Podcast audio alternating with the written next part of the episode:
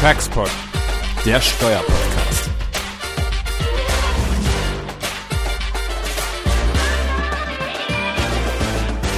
Ja, hallo und herzlich willkommen zu einer neuen Textpod-Folge. Wir sind weiterhin nur fernmündlich miteinander verbunden, weil wir immer noch in Corona-Zeiten in unserem Homeoffice weilen. Mit mir hier sind äh, Jens Schönfeld. Hi Jens. Ja, hallo Jan. Und das stimmt nicht ganz, was du sagst, dass wir uns, dass wir nur fernmündlich zusammen sind. Wir haben uns hier per Skype jetzt mal auch visuell zusammengefunden, was ja ganz nett ist, dass man sich mal sieht. Man lernt dazu, ja? In der Tat. Ja, absolut, absolut. Ja, wie äh, akustisch schon zu vernehmen ist äh, Götz Kempelmann auch, auch da. Hi Götz. Hi, ich habe auch diesmal das Babygeschrei im Hintergrund abgestellt.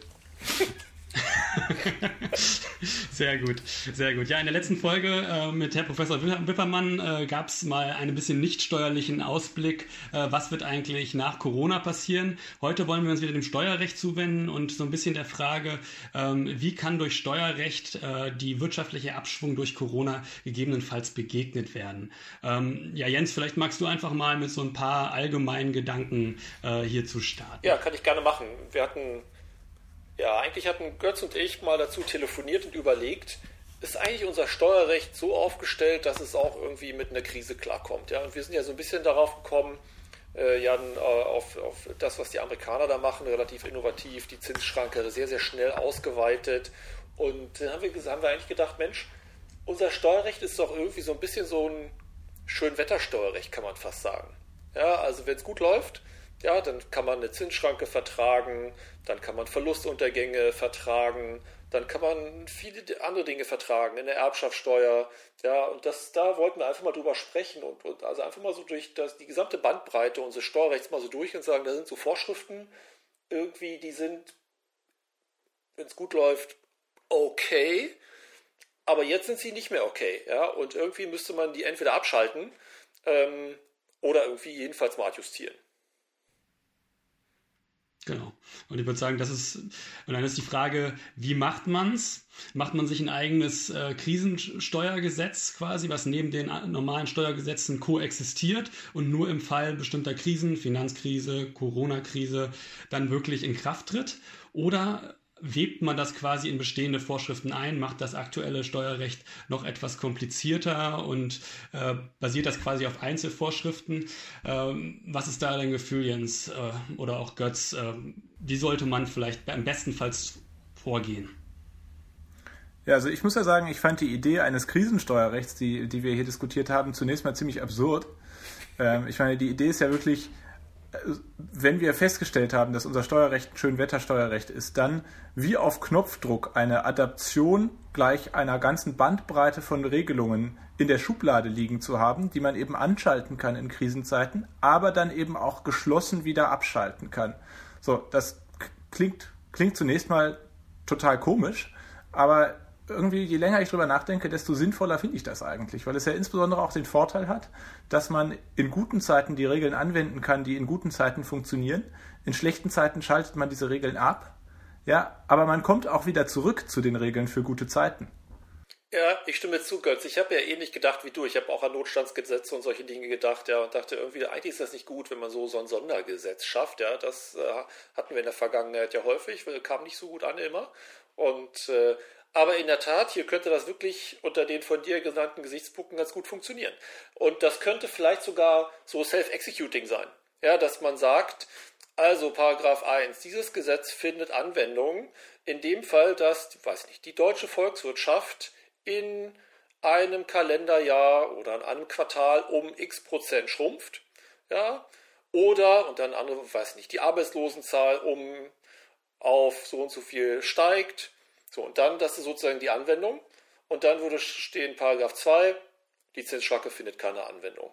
Paragraph 3, Teile des Erbschaftssteuergesetzes finden keine Anwendung. Paragraph 4, Verluste gehen nicht unter und so weiter und so weiter. Ja, also das in der Tat. Und dann, das könnte dann tatsächlich so self-executing sein oder man sagt halt eben, das Parlament entscheidet darüber und stellt an und ab. Ja. Also ich, ich meine, es ist vor allem deshalb ist die Idee nicht so übel, weil, weil wir auch sonst sehen, dass so, dass so äh, Gesetze, die einmal reinkommen, insbesondere Erleichterungen, ja auch nie wieder abgeschafft werden. Also wenn wir mal so denken an die Steuerfreiheit hier von, äh, von Feiertag, Sonntags- und Nachtsarbeit, das ist ja eine Maßnahme, die noch auf den Zweiten Weltkrieg zurückgeht ähm, und hier die Heimatfront stärken sollte. So, und dieses Geschenk, dieses von der Steuerwirkung her ja schon, schon fragliche Geschenk, ähm, das kriegt man natürlich aus dem Gesetz nicht mehr weg. Mhm. So. Und das, das Thema hätten wir natürlich nicht. Ja, also von daher in der Tat muss ich auch sagen, Jan, ich glaube, da hast du jetzt zwei überzeugt, dass das Sinn machen könnte, tatsächlich so ein Krisensteuerbewältigungsgesetz irgendwie in die Welt zu setzen. Ja. Man, schafft, man schafft sich natürlich ein Politikum, ne? das muss man halt schon, muss man halt schon sehen. Ähm, sobald die Wirtschaft vielleicht irgendwie äh, leicht äh, im Abschwung ist, äh, werden, man, werden die Stimmen dann natürlich lauter, äh, zu sagen, jetzt muss aber das Krisensteuergesetz langsam greifen. Aber klar, richtig, was du eben sagtest, wenn man das an bestimmten Tatbestandsvoraussetzungen knüpft, äh, wie zum Beispiel DAX fällt ab oder Arbeitslosenzahl äh, geht in die Höhe, dann könnte man das tatsächlich so machen, dass man das äh, wirklich ab der äh, Sekunde, wo das dann ist, dann braucht man natürlich verlässliche Zahlen, aber das wäre, glaube ich, mit Tatbestandsvoraussetzungen tatsächlich eine interessante Idee. Ja, und das wäre auch unabhängig von den gerade bestehenden politischen Gegebenheiten, ja, weil auch da hängt ja viel von ab, ja, in der Krise, wer ist, sitzt eigentlich gerade irgendwie am Ruder. Ja? Da muss man eigentlich sagen, eigentlich muss man das davon losgelöst machen, ja. Das muss, da muss eigentlich so einen breiten gesellschaftlichen Konsens geben, dass wenn eine Krise eintritt, dann sind bestimmte Dinge einfach, gerade im Steuerrecht, einfach nicht mehr akzeptabel. Ja, und das muss eigentlich durch alle Schichten und auch durch alle Parteien hinweg eigentlich getragen werden, sodass dann eben, wenn es dann eben dazu kommt, ja, dann tritt das eben einfach in Kraft, ohne dass das Parlament je nach Besetzung da noch groß was tun muss. Ja. Und man muss ja auch dazu sagen, dass der Gesetzgeber im Grunde genommen so etwas Ähnliches beim Stabilisierungsfonds, jetzt beim Wirtschaftsstabilisierungsfonds ja auch schon tut. Denn es ist ja keineswegs so, als hätte man sich hier innerhalb von fünf Tagen völlig neue Regelungen ausgedacht, sondern das setzt ja auch im Wesentlichen einfach auf den Stabilisierungsfonds und das entsprechende Gesetz aus der Finanzkrise von 2008 auf, mit ganz leichten Adaptionen. So, also man hat, glaube ich, da schon festgestellt, dass Krisen jetzt mal in regelmäßigen Abständen so vorbeikommen und man sich eigentlich nur aus dem Baukasten bedienen muss. Ähm, warum nicht auch im Steuerrecht? Vielleicht muss man es auch umgekehrt machen. Man macht eigentlich ein Gesetz ohne diesen ganzen Firlefanz, also mal so ein ESTG ohne diese ganzen bösen Regelungen. und, bei, und bei schönem Wetter schalten sich die an. Ja? Also Clean ESTG und KSTG und dann, äh, genau. Na gut, aber dann. Gute, gute Idee. Würde ich sagen, das ist ja mal, aber es ist ein interessanter Punkt. Aber dann ähm, wollen wir doch mal in die Details einsteigen, würde ich denken, und mal sagen, was sind eigentlich so die Regeln, die wir hier auch als Schönwetterregeln identifiziert haben und die hier sicherlich eine punktuelle Veränderung in der Krisensituation gut gebrauchen könnte.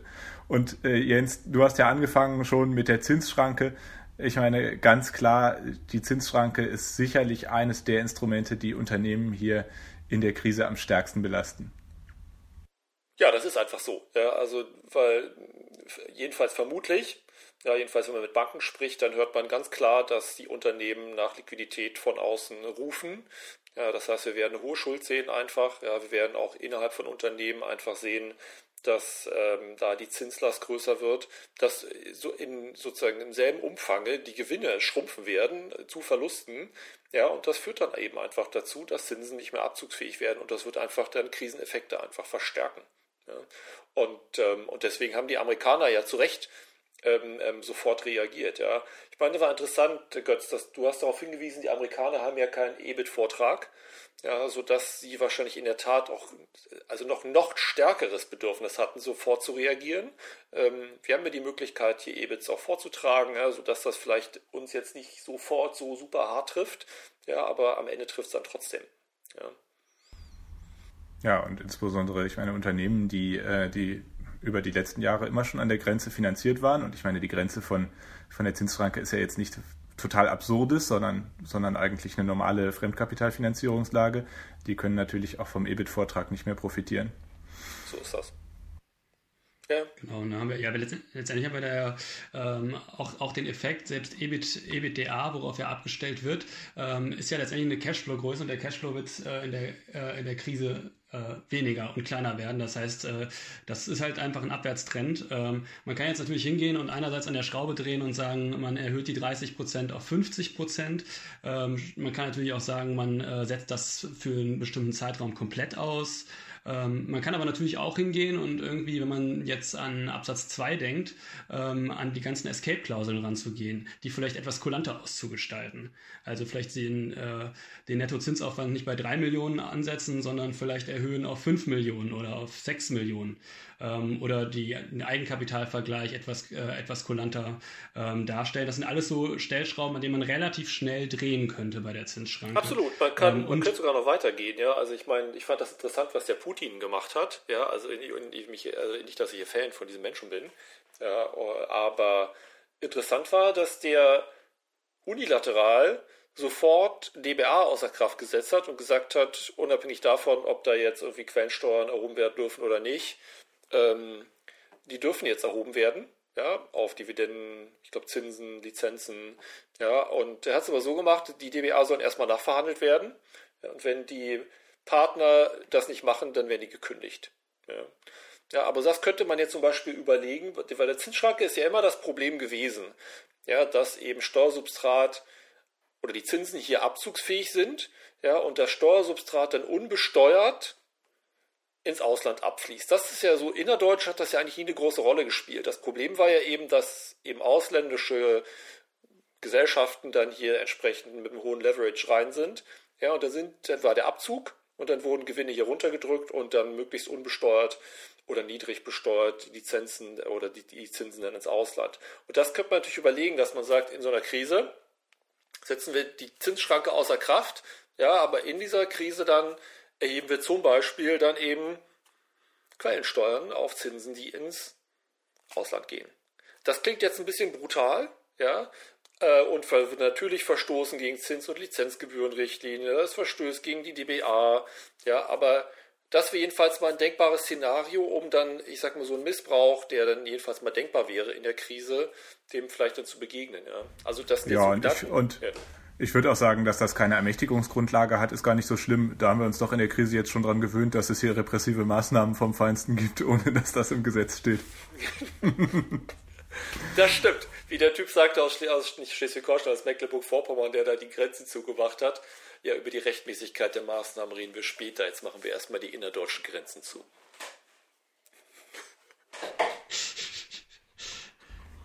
Ich meine, eine einfache Maßnahme bei der Zinsschranke wäre sicherlich auch einfach, das äh, ein Vorkrisen-EBIT schon mal ranzuziehen. So, das wäre ganz einfach, dass man sagt, wir stellen hier nicht auf, äh, aufs Jahr ab, sondern wir nehmen einfach mal den 1. Januar 2020. Da ja. gibt es ja verschiedene, verschiedene Optionen. Das ist ein guter Gedanke, Götz, weil im Grunde das, was du natürlich zu Recht sagst, ist, was die Krise ja problematisch macht, ist, dass eben ein bestimmter Ausschnitt in so einer Besteuerungssituation plötzlich irgendwie zu Verwerfung führt. Ja? Und dadurch, dass wir eben Veranlagungszeitraum bezogene Betrachtung haben, führt das zu komischen Ergebnissen. Was du ja eigentlich gerade gesagt hast, ist, wir müssen die Totalperiode stärker in den Blick nehmen. Ja, und das muss, müsste man natürlich mal überlegen, wie kann man sowas gesetzlich umsetzen, dass man sagt, komm, dann lass uns mal längere Zeiträume jetzt anschauen. Ja.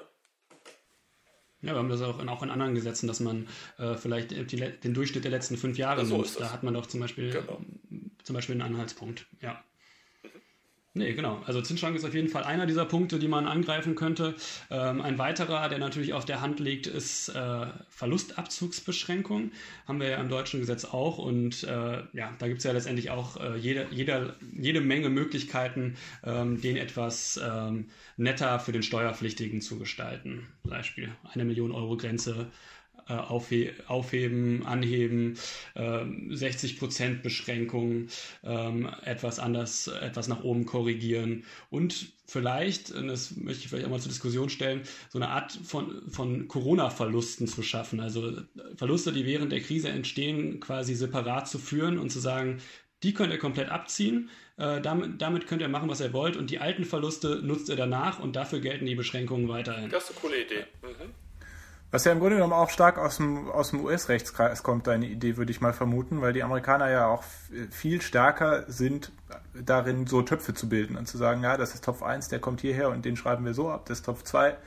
So, das ist natürlich komplex und teilweise unsystematisch, aber es ist natürlich schon, äh, bietet einem die Möglichkeit, hier sehr präzise zu denken, ja. Ja, und das ist auch der Gedankengötz wieder Totalperiode. Wenn man sagen würde, es gibt so einen Krisenverlust, ja, dann könnte man zum Beispiel sagen, dieser Krisenverlust hier kann halt eben noch zehn Jahre zurückgetragen werden, ja, unabhängig davon, ob diese Bescheide schon bestandskräftig sind oder nicht. Das würde ja einen massiven Liquiditätseffekt geben und wäre in der Sache ehrlich gesagt auch richtig, weil am Ende soll der Gewinn der Totalperiode besteuert werden. Ja, das heißt, das würde schon Sinn machen.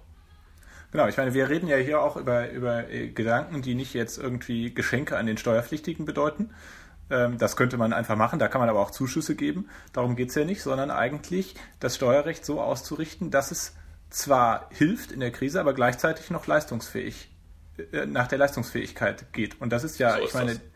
die Beschränkung der Verlustvorträge ist ja nichts anderes als eine Verzerrung des Leistungsfähigkeitsprinzips.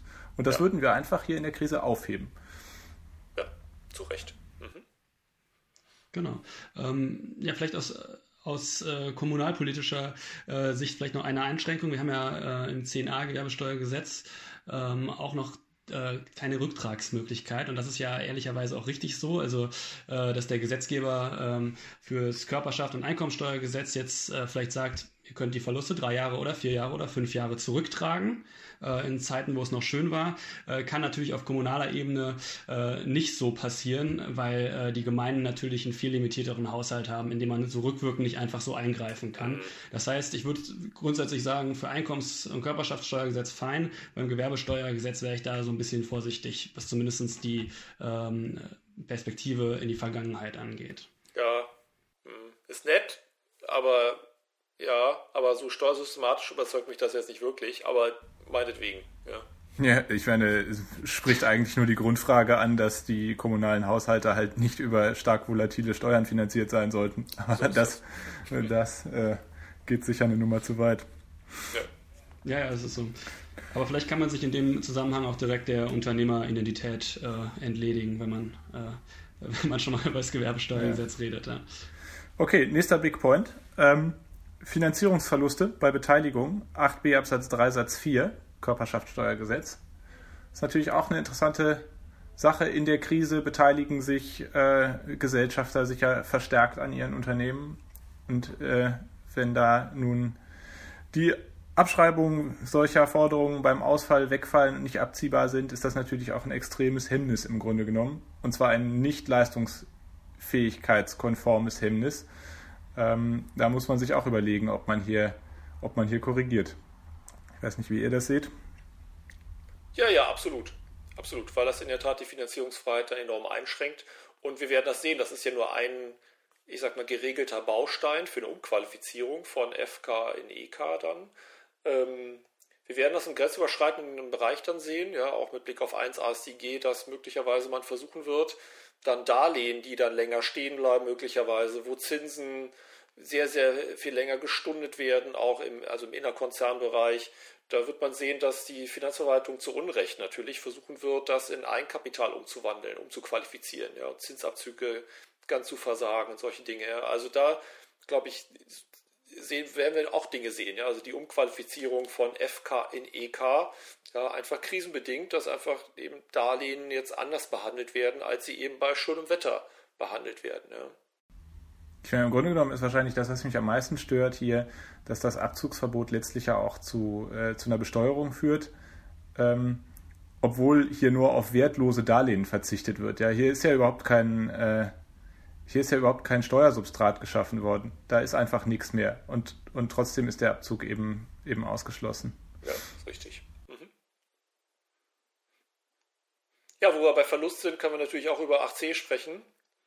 Ja, ob das, das eine geeignete Vorschrift ist. Also die Nummer ist jetzt ja ein bisschen entschärft. Ja, wir sind jetzt bei 50 Prozent. Das heißt, wenn sich da der weiße Ritter findet, der jetzt äh, einem Unternehmen in der Krise hilft, dann muss er eben schon mit mehr als 50 sich daran beteiligen. Aber wenn es denn dann tut, ja, und dann, Klammer auf, das falsche Unternehmen ist, da kannst du gleich was zu sagen, Götz, Klammer zu, ja, dann gehen halt die Verluste unter. Da, das kann natürlich in der Krise auch nicht sein, ja, dass wenn hier punktuell jetzt mal in der Krise massive Verluste entstehen, dann findet sich jemand, der sagt, ich helfe, dann sozusagen diesen Wert natürlich in gewisser Weise für die Zukunft, was ja im Grunde Verlustvortrag ist, zu vernichten, das kann nicht richtig sein. Ja, ja ich meine, du hast mir den Ball ja schon zugespielt. Das ist tatsächlich witzig, weil ähm, weil der Gesetzgeber das ja sehr wohl auch schon gesehen hat. Und zwar in dem, äh, in dem Wirtschaftsstabilisierungsfondsgesetz äh, gibt es ein schönes Sonderregime für die Direktinvestitionen des Staates, der nämlich für sich selbst die diese Rechtsfolge dispensiert hat. Ja, 8c findet keine Anwendung und dann folgerichtig natürlich auch äh, keine ähm, EBITDA-Vorträge und Zinsvorträge und im Übrigen, wenn der Staat irgendwo investiert über diesen Fonds, dann ist das Ganze auch auf jeden Fall mal grunderwerbsteuerfrei. Also hier das Überschreiten von irgendwelchen Grenzwerten, so nach Paragraph 1 Absatz 3, so, das, das führt man auf jeden Fall nicht zur Grunderwerbsteuer des Unternehmens. Was ja mal vor dem Hintergrund von Artikel 3 muss man sagen, ist das schon komisch. Äh, man wird natürlich eine Rechtfertigung finden, ja, warum das äh, richtig ist, dass das beim Staat so sein muss. Ja. Aber ehrlich gesagt, ich tue mir da echt schwer, ja, weil es kann ja keinen Unterschied machen, ob irgendwie ein Privater die Lufthansa rettet, ja, oder ob das der Staat ist. Ja. Hier wie da ist es doch gut, wenn die Verluste bleiben. Ja, und es ist ja auch ein totaler Witz, dass im Grunde genommen da der Staat identifiziert hat, was hilfreiche Instrumente sind, um eine Investition zu fördern. Ja, und dann aber dem, den Privatpersonen gegenüber sagt, ja, okay, ihr könnt eure Steuervorauszahlungen irgendwie senken und Stunden und das ist, das ist es dann gewesen. Stimmt. Ja, es, es, zeigt ja auch, dass diese ganzen Maßnahmen einfach äh, den auch, dem, dem Staat auch bekannt sind. Ne? Also die, die, kennen die Stellschrauben offensichtlich. Ja, nicht alle, aber nach unserem Textbot kennen sie auf jeden Fall noch ein paar mehr. Ne? genau. Ähm, in dem Sinne, jetzt gerade eben nochmal den Gedanken von 8c auf, aufzunehmen. Ich hatte ja eben schon mal so diese Idee von eigenen Corona-Verlusten äh, in die Welt gesetzt. Ähm, die könnte man ja zum Beispiel komplett äh, 8c freistellen. Also, äh, dass man 8c für solche Verluste überhaupt nicht anwendet. Ähm, und dementsprechend diesen diese Verlustgesellschaften, diese Corona-Verlustgesellschaften äh, auch in ein, zwei Jahren noch äh, übernehmen könnte und diese Verluste äh, uneingeschränkt nutzen mhm. könnte. Wäre auf jeden Fall zielgerichteter, ja. Das ist richtig. Mhm. Ja, ist gut. Mhm. Richtig. Ja, vielleicht äh, so eine Sache, die, die hatte ich äh, beim vorletzten Textport kurz angesprochen, mit Blick in die USA, äh, sind eigentlich diese ganzen AFA-Regelungen. Also ähm, Sofortkapitalisierung von Investments kennen wir im deutschen Steuerrecht äh, so nicht. Wir haben äh, 7 ESTG äh, der uns äh, vorschreibt, über wie lange wir abschreiben müssen, wie hoch wir abzuschreiben haben. Ähm, und das ist natürlich auch eine Sache, die in der Krise vielleicht im Zusammenspiel mit Verlustbeschränkungsregelungen ähm, auch gelockert werden könnte, um dem Unternehmen hier, ähm, äh, um das Unternehmen hier zu unterstützen. Klar, mit, mit Sonderabschreibungen hilft man natürlich viel, aber da tun wir uns ja immer ein bisschen schwer mit. Ich habe noch was in Sachen Abschreibung, obwohl es ja keine Abschreibung ist, Götz, da reden wir gleich drüber. Ähm, aber was ist denn, wenn ich gerade, weiß nicht, eine Maschine angeschafft habe oder eine Fabrik, ja, irgendwas, ja, und habe mit einer riesen Auslastung gerechnet und jetzt kommt diese verdammte Krise und meine Auslastung sinkt um 50 Prozent. Ja, und ich frage mich jetzt, mit wie viel Euro nehme ich jetzt diese Maschine, Fabrik, was auch immer, in die Bücher? Ja, und da ist, glaube ich, wichtig darauf hinzuweisen, dass es das Instrument der sogenannten Fehlmaßnahme gibt. Ja, und die Fehlmaßnahme, jedenfalls aus meiner Sicht, führt dazu, dass man dann mit gleich verminderten Anschaffungskosten ins Rennen geht. Also in dem Beispiel, die Maschine kann jetzt nicht voll ausgelastet werden, nur zu 50 Prozent. Ja, dann würden wir sagen, die Anschaffungskosten sind dann nicht 100 Prozent, sondern 50 Prozent. Und die haben wir dann in den Büchern. Ja, Götz wird mir gleich widersprechen, äh, darf das gleich machen. Ja, nicht in dem Punkt, ja, also bei der Frage, komme gehe ich mit 50 rein, da sind wir beide einer Meinung. Die Frage ist nur, und das ist ja auch die entscheidende am Ende aller Tage, was passiert, wenn hoffentlich am Ende dieser Krise es wieder bergauf geht und dann kommt die Auslastung von 100 Prozent. Muss ich dann zuschreiben?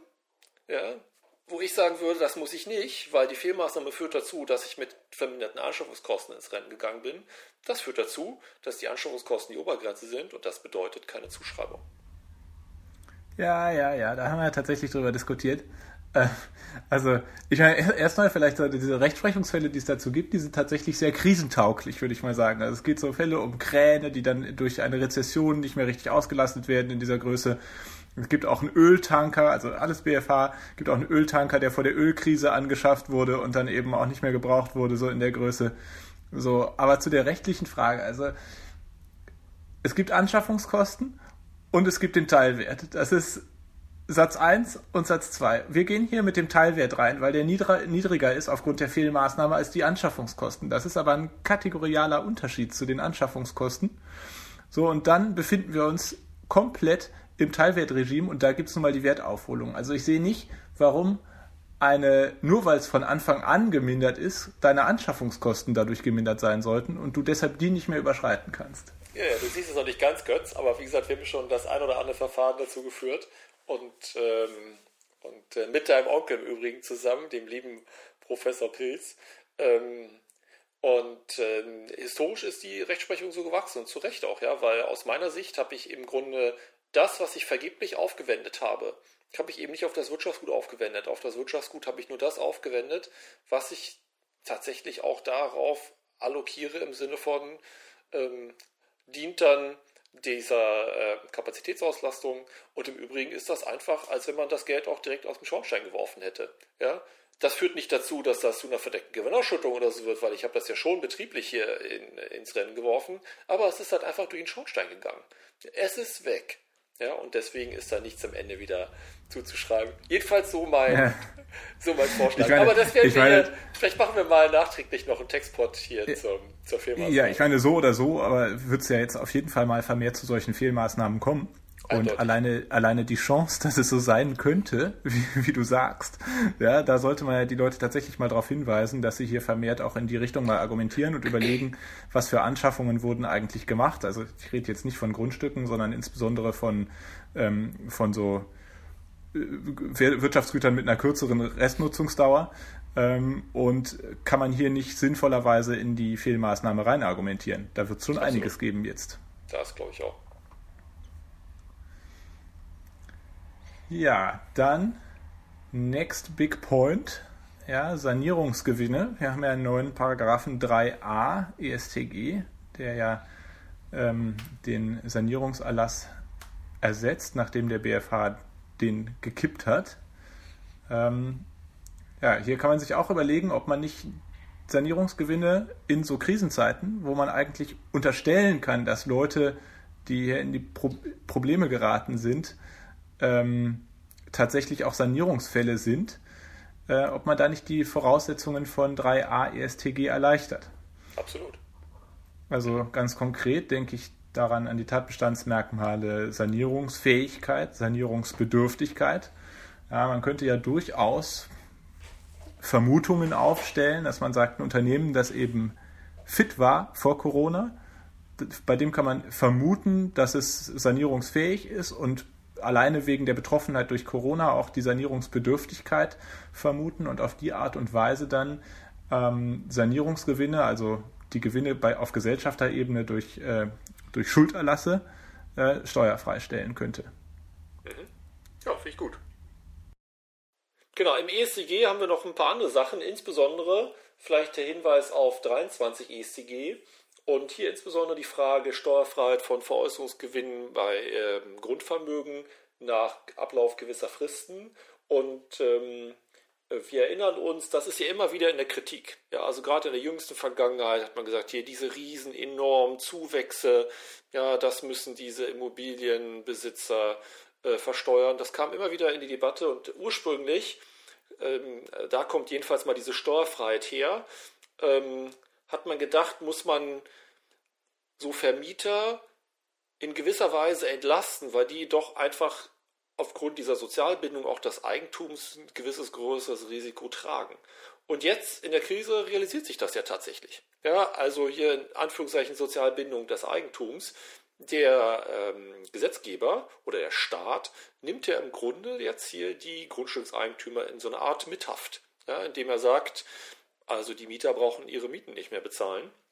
Und man muss ja ehrlich sagen, die, die das jetzt machen, hier die Gewerbemieter, ja, ähm, ich will nicht sagen, die sind dann schon fast dumm, ja, aber richtigerweise, äh, wenn sie eben von Corona betroffen sind, dann werden und sollten sie das nicht tun. Ja, ich meine, dann kann einem natürlich passieren, dass man so einen Shitstorm erleidet, wie der äh, CEO von Adidas, ja, weil er genau das gemacht hat.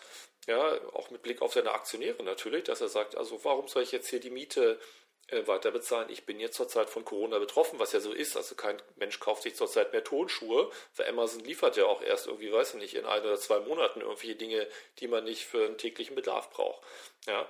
Und deswegen ist das, äh, zeigt sich hier, dass, glaube ich, der 23 an der Stelle schon richtig gestrickt ist, dass er eben die Grundstückseigentümer jedenfalls auch für solche Nachteile, die sie dann mittragen müssen, jetzt auch dann entsprechend entschädigt werden, wenn sie mal irgendwann verkaufen. Absolut, ja. Ich meine, die Grundstückseigentümer, die sind ja auch irgendwo doppelt gebeutelt. Die, äh, die erleiden auf der einen Seite hier die erheblichen Einschränkungen, ähm, Kündigungsschutz, Mietpreisbremse etc. Und jetzt in Krisenzeiten sind sie eigentlich die, die einzigen, denen keine Hilfe zuteil wird. Ja, sehr interessant. Sehr interessant. Ähm, ja. Vielleicht noch ein abschließender ähm, Aspekt mit äh, Blick in die AO, die ganzen Fragen äh, rund um äh, Spende. Einerseits Abzugsfähigkeit von Spende oder und andererseits die Situation des Spenders.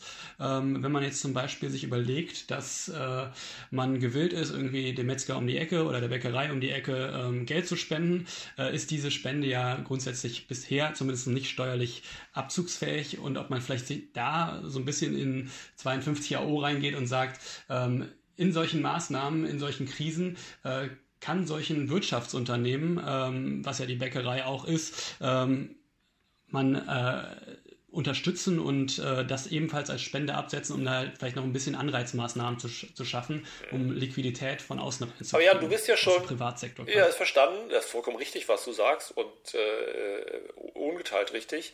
Aber eigentlich muss man ja sagen, ist es ja viel schlimmer. Ja, wenn du jetzt hingehen würdest zu deinem äh, Bäcker-Nachbarn und ihm ähm, 100 Euro auf den Tisch legst und sagst, hier, ohne dass ich dafür jetzt was bekomme, ich will, dass du durch die Krise kommst, ja, dann sind es 100 oder 500 oder 1000 Euro. Das passiert ja, ja, dass hier äh, Menschen das machen, ja. Es gibt Menschen, auch Vermieter, die jetzt sagen, ich verzichte jetzt auf die Miete, ja, weil ich will, dass es dich Friseur auch noch nach der Krise gibt. Das ist eine Schenkung. Ja, und jetzt kannst du sagen, ja, da gibt es ja dann Freibeträge. Natürlich gibt es Freibeträge, aber bitte, du hast das anzuzeigen. Ja, und, ähm, und eigentlich an der Stelle muss man, glaube ich, schon mal ansetzen und sagen, das muss raus aus diesem ganzen Bereich äh, Schenkungssteuer, klar. Und richtigerweise gehört das in den Bereich dann Gemeinnützigkeit. Das gehst du ja noch einen Schritt weiter und sagst, also es ist keine Schenkung, sondern ich kann es sogar jetzt abziehen steuerlich. Ähm, ja, vielleicht muss man es sogar bei dem Empfänger nicht steuerbar oder steuerfrei machen. Ja, dass man sagt, der empfängt das einfach und das ist bei dem weder schenkungssteuerpflichtig noch einkommensteuerpflichtig. Und man muss sich auch fragen, wir haben ja einen Fall, wo ein Unternehmen, ein Mandant von uns, ein Unternehmen ernsthaft darüber nachdenkt, was, was man, wo man sagen muss, das ist eigentlich toll, sagt, bei uns im Umfeld gibt es halt Hotels, Restaurants, ähm, viele, mit denen wir auch zusammenarbeiten, ja, ähm, außerhalb der Krise denen geht es jetzt schlecht. Und wenn es die nach der Krise nicht mehr gibt, ist das nicht gut. Das ist nicht gut für uns, das ist nicht gut für unsere Mitarbeiter, das ist nicht gut für das gesamte Umfeld hier und im Ergebnis nicht für unser Unternehmen. Und die Frage ist dann, können wir denen etwas eben hier geben? Ist das, mit anderen Worten, die Frage, ist das eine Betriebsausgabe? Und ich würde das mal in jedem Fall bejahen. Ja, Natürlich ist das betrieblich veranlasst, ja. Aber da bewegen wir uns sicherlich auch in einem gewissen Graubereich, weil die handelnden Personen natürlich auch mit so einem gewissen Ethos handeln, der einfach auf privater Ebene ist, ja. Und ich meine, wir begrüßen all diesen Ethos und klatschen Applaus, aber hoffentlich nicht nach der Krise dann in Form einer verdeckten Gewinnausschüttung, ja, sondern das muss abzugsfähig sein. Ja. Und da bin ich total bei dir, über solche Dinge muss man in jedem Fall jetzt nachdenken. Ja. Bereich Gemeinnützigkeit in der HO. Wenn wir in der HO sind, müssen wir natürlich auch über das Zinsniveau nachdenken hier für äh, den ganzen Bereich ähm, Erstattungszinsen, äh, Nachzahlungszinsen, also hier die 6%, ja, also wenn sie nicht sowieso schon irgendwie verfassungswidrig sind, äh, dann würden wir doch sagen, spätestens jetzt irgendwie kann, das nicht sein. Irgendwie muss man da vielleicht auch mal noch mehr Augenmaß walten lassen. Also vielleicht sieht man in der Krise vielleicht so ganz von solchen Zinsen ab. Ja, so wie man jetzt ja im Grunde, das wird ja zum Teil gemacht, indem man sagt, es wird gestundet, werden keine Zinsen erhoben. Ja, und in unserem Corona-Krisenbewältigungsgesetz würde ja stehen, dass eben Zinsen nicht erhoben werden. So, das wäre jedenfalls mal gut. Ja. Ähm, du hast schon gesagt, abschließend, Jan, ich bin noch gar nicht bei abschließend, ein paar Sachen haben wir noch. ja, also wir haben zum Beispiel noch die Erbschaftssteuer. Wir hatten, das haben wir gerade so ein bisschen gestriffen mit der äh, Gemeinnützigkeit ähm, und der Frage, was ist, wenn ich jedem was zuwende, ist das eine Schenkung oder nicht. Ähm, was natürlich viel schlimmer jetzt sein kann, ist, wenn in, bei unseren Mandanten viele Familienunternehmen, die ja im Grunde das Rückgrat der deutschen Wirtschaft nach wie vor darstellen, ja, da sind vielleicht jetzt Schenkungen vor der Krise oder Erbvorgänge vor der Krise vorgekommen, ja, unter Inanspruchnahme der äh, Betriebsvermögensverschonung. Ja, und wir wissen, es gibt dann Beobachtungsfristen. Es gibt Beobachtungsfristen für die Lohnsumme. Ja, und wir wissen alle, ähm, jetzt wird auch möglicherweise werden auch wirklich vor der Krise sehr gut laufende Unternehmen mal für eine vorübergehende Zeit in die, ähm, in die Kurzarbeit gehen. Ja, oder auch Mitarbeiter abbauen. Ja, das wird dazu führen, dass die Lohnsumme sinkt.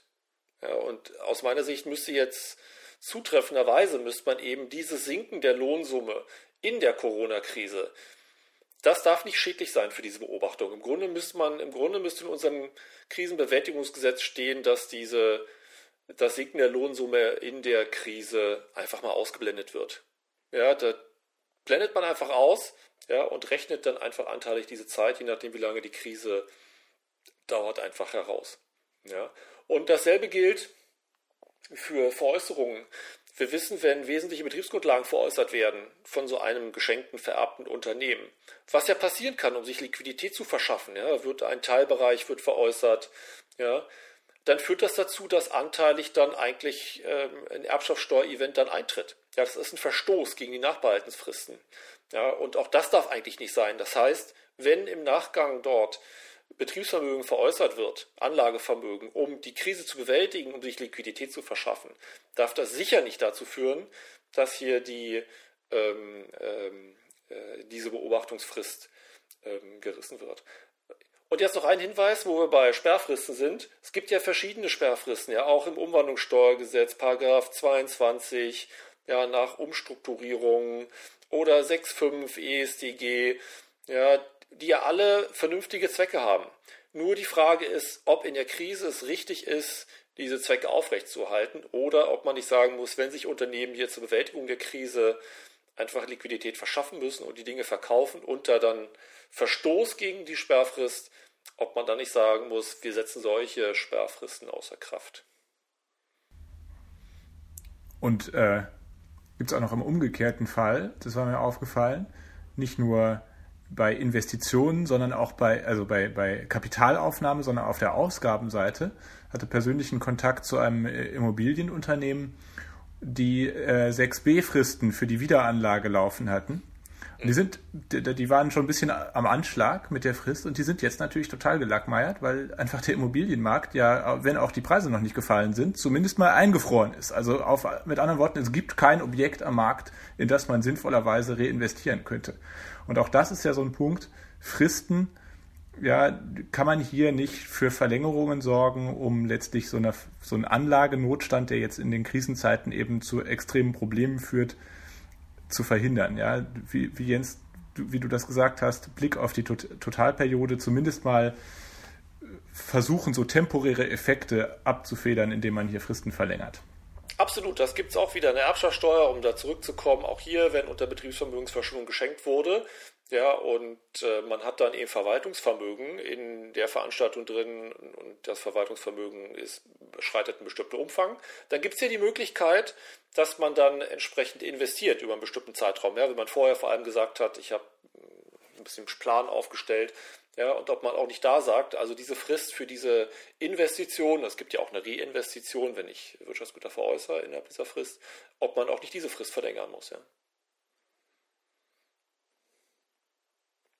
Also ein bunter Strauß und ähm, ich hatte das gesehen, der BDI hat ja so eine Acht-Punkte-Liste, ähm, äh, glaube ich, war das ähm, äh, für gewisse steuerliche Maßnahmen veröffentlicht. Ich glaube, auf diese Liste gehören einfach noch ein paar mehr Punkte. Ja, und, ähm, und vielleicht konnten wir ein paar Anstöße geben, äh, in welche Richtung man eben hier vielleicht noch denken kann. Ja, und vielleicht auch der Gesetzgeber denken kann. Ja, Jens, du nennst es zu Recht einen Strauß von Maßnahmen, den wir hier haben. Das, äh, das ist natürlich wahr. Und ähm, vielleicht deshalb nochmal auch der Hinweis auf unseren Gedanken vom Anfang. Wie wäre es eigentlich, ein Gesetz zu haben, das Self-Executing oder nicht in einer extremen Krisensituation alle diese Normen oder ein Teil davon, aber jedenfalls eine Gesamtheit von Normen, die nur fürs Schönwetter gemacht sind, außer Kraft setzt oder verändert und danach auch wieder zurückändert, wenn es wieder besser wird. Also da sollte man tatsächlich noch mal ein paar Gedanken dazu verwenden. So, aber wir haben jetzt ja ähm, überwiegend über Wirtschaftsförderung gesprochen und es gibt noch eine zweite Komponente, wo Normen existieren im Steuerrecht, die vielleicht nach Corona oder während Corona nicht mehr adäquat sind und deshalb geändert werden sollten, müssten, könnten. Ähm, und ich spreche die Normen an, die eigentlich ähm, unsere Arbeitswelt und beschreiben, die sich ja nun nachhaltig gewandelt hat oder wandeln wird, wie wir ja mit, äh, letztes Mal schon mit Peter Wippermann auch diskutiert hatten. Und ich spreche insbesondere hier die Tendenz zum Homeoffice an. Ja, also wir haben im Steuerrecht ja die, die starke Einschränkung von Aufwendungen für das häusliche Arbeitszimmer und die Frage, ob das in Homeoffice-Zeiten eigentlich gerechtfertigt sein kann. Und da meine ich nicht nur die, die Begrenzung der Höhe nach oder ähnliches oder, oder die, ähm, die Nicht-Akzeptanz von gemischten Aufwendungen, sondern ich meine insbesondere die Frage, ob es eigentlich gerechtfertigt sein kann, nur dann die Aufwendungen zu erlauben, wenn man keinen eigenen Arbeitsplatz im Büro hat, bei seinem Arbeitgeber. Denn die meisten Leute haben das ja, äh, können den aber oder wollen den aus guten Gründen auch zum Wohle der Gesellschaft nicht, nicht betreten. Und an der Stelle muss man sich doch wirklich überlegen, ob das nicht, ob das vielleicht keine Rechtfertigung mehr hat. Aber es geht auch in die andere Richtung. Wir wollen ja wirklich nicht nur irgendwie zugunsten des Steuerpflichtigen argumentieren. Zum Beispiel bei der Pendlerpauschale kann man sich natürlich auch fragen, ob dieses ja ökonomisch sowieso schon ähm, auch kritisierte Instrument, das ja dazu führt, dass die Leute mehr Zeit im Auto verbringen, anstatt ordentlich zu arbeiten und der Volkswirtschaft unter die Arme zu greifen, ob das noch so gerechtfertigt ist, wenn eigentlich ähm, man feststellt, dass von zu Hause arbeiten ganz, ganz okay ist. Genauso doppelte Haushaltsführung. Also es gibt viele Punkte, wo das Steuerrecht dann vielleicht sich anpassen wird an die neuen Begebenheiten. So, das aber dazu. Ähm, jede Geschenkseite hat natürlich auch eine Finanzierungsseite. Die wollten wir eigentlich hier nicht, äh, nicht streifen, aber nachdem natürlich jetzt schon die ersten äh, Töne laut werden, hier nach Vermögenssteuer etc., ähm, dachten wir, ähm, streifen wir das doch mal. Jens, vielleicht willst du ein paar Worte zur Finanzierungsseite verlieren. Ja, kann ich gerne machen. Also das ist hier in der Tat, was viele befürchten. Ja, steigende Steuersätze, ähm, Einführung der Vermögenssteuer, Verschärfung weiterer Substanzsteuern wie Erbschaftssteuer, ähm, Schenkungssteuer. Da, da, bin ich nicht sicher, ähm, ob das so der richtige Weg ist. Ähm, äh, gestern gab es ein, ein, schönes Interview mit Herrn Mellinghoff, unserem gegenwärtigen Präsidenten des BFH, oder noch äh, gegenwärtigen Präsidenten des BFH, und der sich wie viele andere auch dafür ausgesprochen hat, dass man die Unternehmenssteuern jetzt trotz Krise einfach mal unter die Lupe nimmt, ja, und die Dinge, die schon längst anstehen, einfach jetzt mal angeht, ja. Das, und das, glaube ich, sollte man nicht mal aus dem Auge verlieren. Ja, das ist jetzt, entspricht nicht, glaube ich, dem, was du jetzt hören wolltest, Götz, weil ich würde mich dafür aussprechen, auch jetzt einfach jedenfalls auf Unternehmensebene die Steuern weiter zu senken.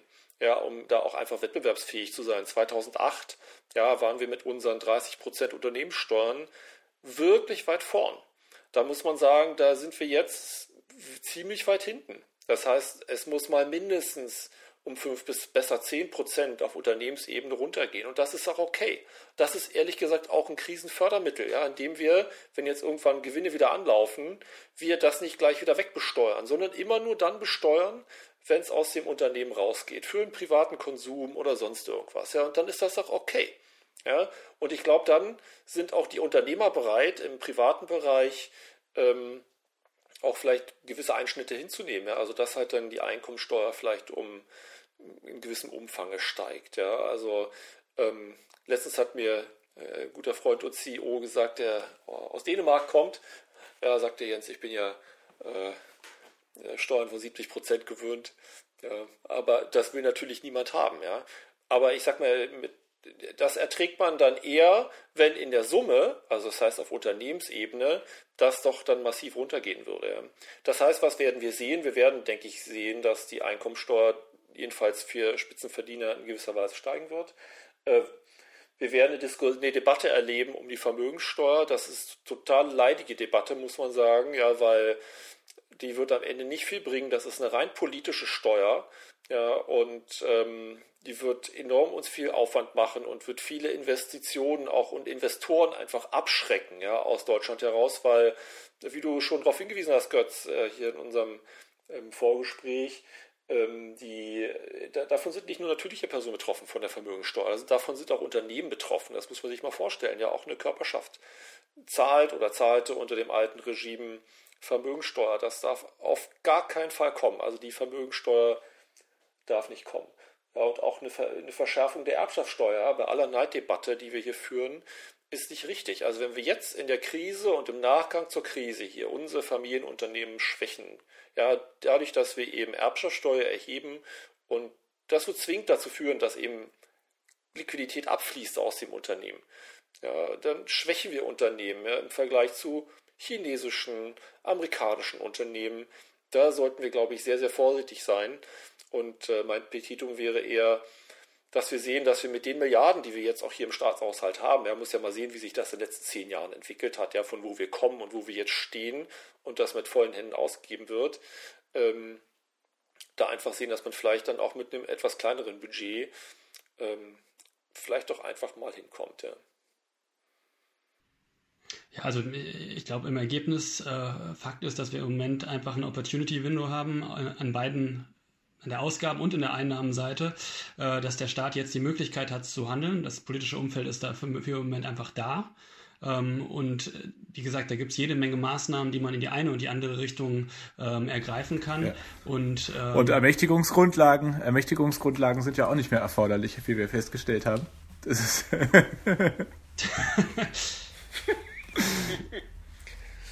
Das stimmt. Achso, ich habe noch ein Gesetz, das, äh, das wahrscheinlich hier in unserem ähm, Krisenbewältigungsgesetz drin stünde. Und zwar wäre dann wahrscheinlich Paragraph 21. Die Brandweinsteuer findet keine Anwendung. Ja, um halt eben hier die Bedröhnung der Gesellschaft einfach in erträglichem Maße zu befördern. Ich, ich würde sagen, in dem Sinne, äh, Prost. Äh, äh, vielen Dank fürs Zuhören und äh, ja, bleibt uns gewogen. Bis zum nächsten Mal. Perfekt. Tschüss. Tschüss.